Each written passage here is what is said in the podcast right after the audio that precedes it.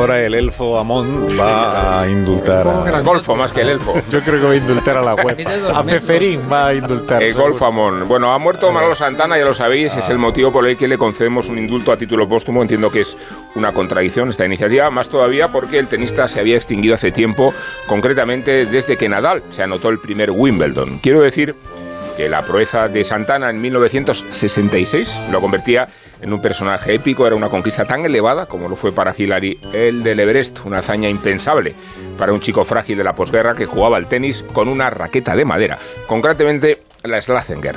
Santana era un jugador de blanco y negro porque nadie disponía de una tele en color en los años de sus grandes victorias, cuatro Grand Slams, una Copa Davis, como decían los cronistas de la época, Davis, como decía García, y una reputación que el franquismo convirtió y manipuló en símbolo de la perestroika.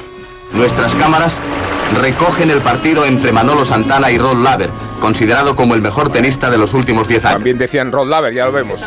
Bueno, tenía derecho Santana a vivir de las rentas y a convertirse en un personaje de la alta sociedad en una suerte de aristócrata, más difícil había sido acceder al deporte de señoritos, aunque la manera en que lo hizo Santana forma parte de su despecho y de su leyenda familiar. Era su hermano, recoge pelotas en el Club Velázquez de Madrid y fue Manolo a llevarle el bocadillo, de tal manera que la carambola le abrió las puertas a un deporte y a un escenario fascinantes. Ninguno más propicio para quitarse el hambre de encima y para demostrar su buena estrella puede que no fuera tan diferente de Nadal, al fin y al cabo, la perseverancia, la disciplina, la fortaleza psicológica. Y puede que el tenis español nunca hubiera llegado tan lejos si Santana no hubiera conquistado antes que nadie la hierba mullida de Wimbledon.